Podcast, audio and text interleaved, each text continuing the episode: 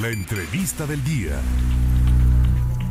Y bien, pues el lunes por la tarde se presentó un lamentable hallazgo. Murieron 53 personas dentro de un camión abandonado en Texas. Migrantes quienes, después de muchas horas de trayecto, tenían la idea de llegar a cumplir el sueño americano. Por eso hoy agradezco a Claudia Ramón Perea, quien es secretaria de Asuntos Internacionales y Migratorios del PRI estatal para platicar de este tema. Claudia, ¿cómo está? Qué gusto saludarle. Buenas tardes. Hola, Claudia Quinto. Saludándote a ti y a tu amable auditorio que nos escucha el día de hoy. Eh, secretaria, el, el origen del accidente, sin duda algo pues bastante lamentable.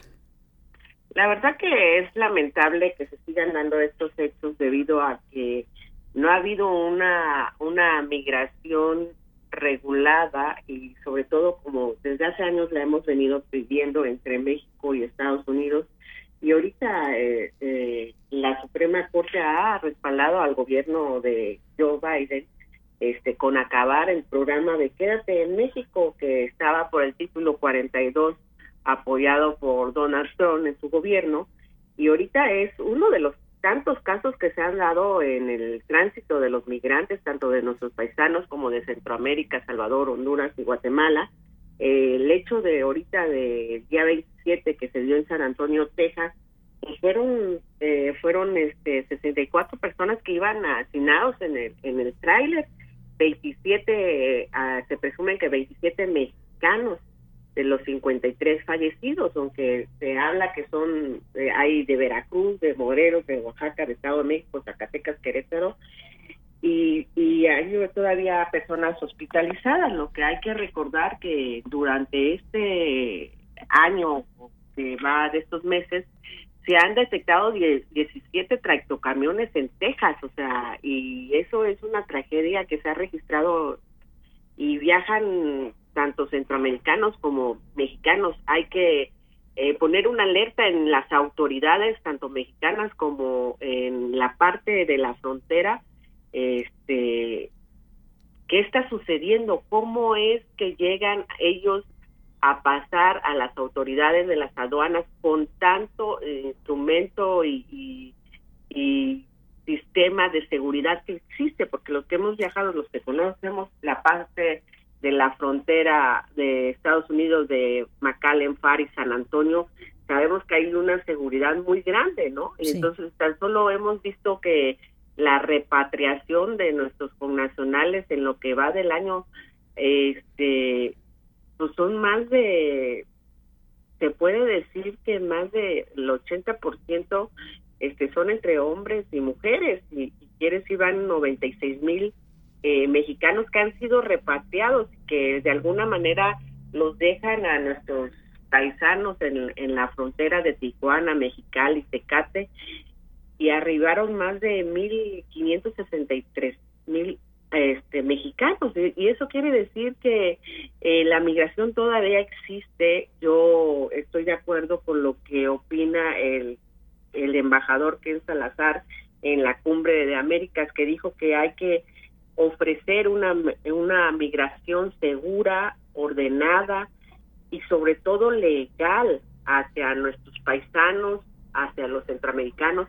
Y ahorita con ese programa que, que es muy ambicioso que tiene Joe Biden para regularizar la migración, yo creo que debe de regularizarse. Ya estamos en tiempos que la migración se debe de regularizar debido a que ellos necesitan la mano de obra mexicana y, lo debe de hacer como lo ha hecho Canadá a través de la Secretaría de Trabajo y Prevención Social, que emite sus convocatorias. Esto lo debería de hacer a través de la Secretaría de Relaciones Exteriores, donde se, se realicen ferias de las empresas por los reclutadores, ya debido a que existen muchos reclutadores que vienen a nuestros estados pero no son reclutadores, porque yo les quiero decir a la ciudadanía, a nuestros pueblanos, veracruzanos, que los reclutadores no te van a pedir ni un solo peso por ofertarse un, una plaza de trabajo a los Estados Unidos.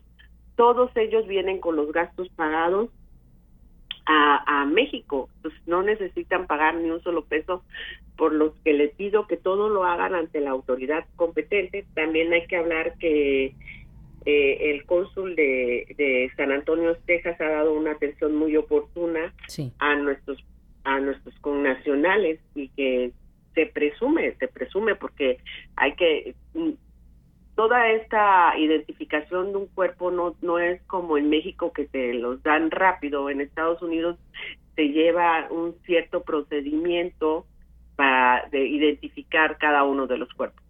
Así es. Derivado de esto, ¿habrá una mesa de diálogo con Estados Unidos? ¿Está programada ya la agenda de migración?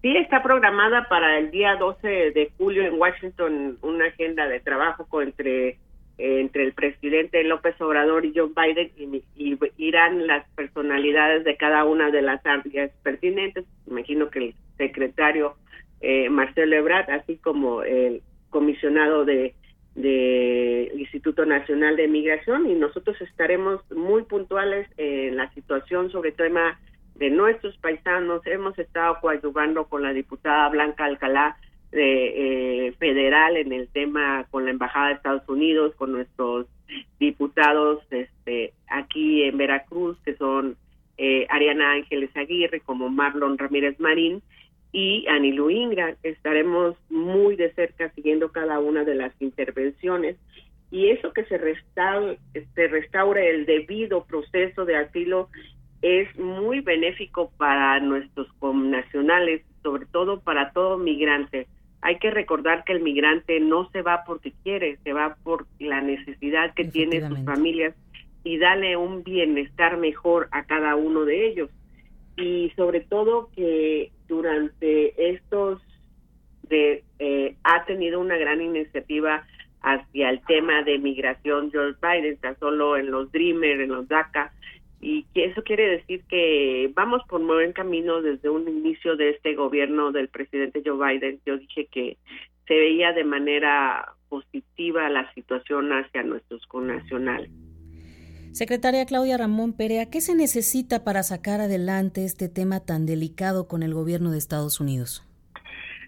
Primero se necesita un diálogo oportuno entre ambas partes y sobre todo que tanto los diputados de los representantes demócratas como los republicanos ellos saben que necesitan la mano de obra de tanto de mexicanos como de Centroamérica y yo creo que haciendo una base puntual de cada uno de las plazas que se necesitan, tanto para trabajar como ama de casa, como trabajar en una tienda, si todo se regula debidamente, se podrán ir todos nuestros carnacionales con una visa de trabajo de acuerdo a la profesión que estén solicitando cada uno de ellos.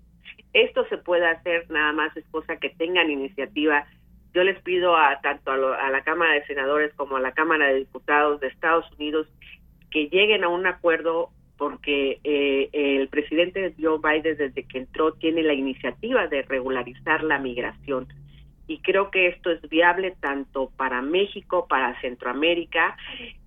Sé que están dando al, al Triángulo Norte el apoyo en recursos para sus países como es Salvador, Guatemala y Honduras pero independientemente que se esté dando un apoyo a estos países, yo creo que la situación todavía no se recupera. Lo estamos viendo en México. En México eh, somos el primer lugar en circulante, en remesas, y es lo que hemos estado ocupando con algunos clubes tanto de diferentes partes de la República Mexicana, que no se les son reconocidos sus sus apoyos, sus impuestos, en tan solo en el beneficio de seguridad social que da la Embajada de Estados Unidos, aquellas personas que tuvieron más de 10 años y pagaron su seguridad social este, tienen derecho a una pensión. Así es. Y son millones. Nosotros nada más aquí en, en Veracruz tenemos más de 545 personas que están recibiendo ese apoyo